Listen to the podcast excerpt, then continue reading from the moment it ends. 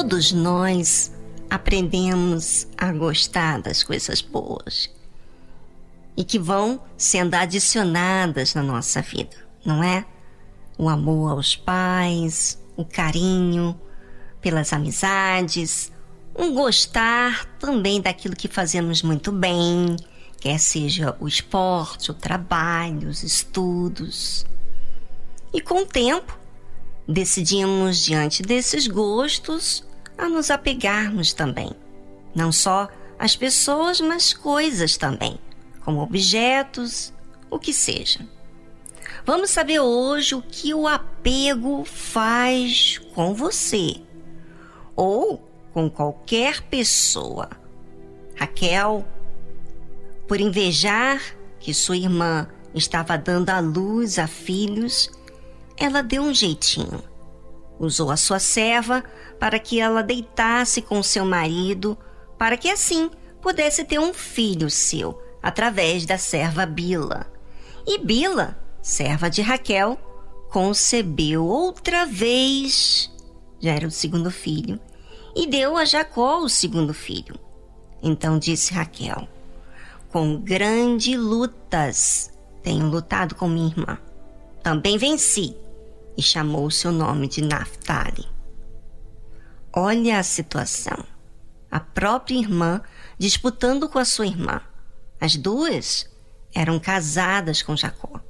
A irmã mais velha dava filhos, mas Raquel era mais nova, era mais amada por Jacó, mas era estéril.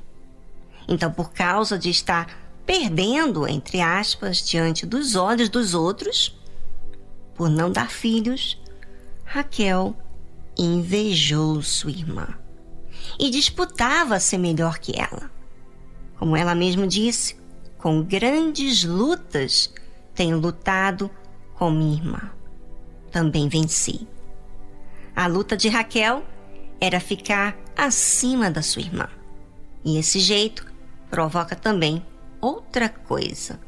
Vendo, pois, Lia que cessava de ter filhos, tomou também a Zilpa, sua serva, e deu a Jacó por mulher.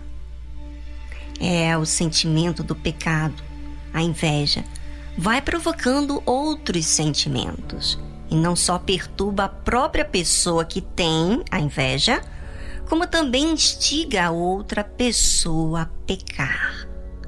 Veja, como o pecado é um problema sério.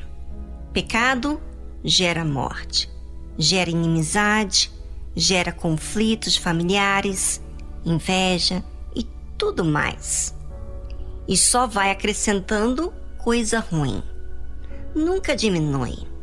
Só a fé que pode fazer quando você contraria esse mal. Se você tem coisas mal resolvidas com terceiros, resolva.